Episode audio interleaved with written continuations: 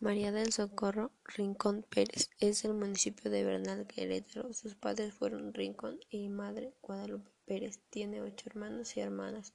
Su ingreso al Instituto de Misioneras Marianas fue el 10 de febrero de 1950. Tan solo tenía 21 años cuando ingresó. Ella conoció a la madre Clemencia Borja.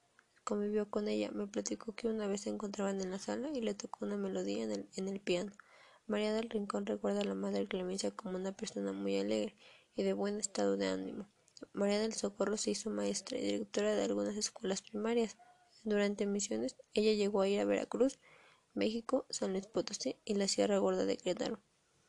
Lo que más disfrutó fue de un viaje a California y a Disney. Ella se encuentra feliz sirviendo a Dios y ayudando a las personas pobres, sin embargo no pudo realizar algunas cosas las cuales ella habría querido hacer, como irse a África y América pero también le, preocupa que su familia esté bien y que disfrute de la vida. Ella quisiera ser recordada por sus hermanas por ser una persona que dio su servicio a Dios.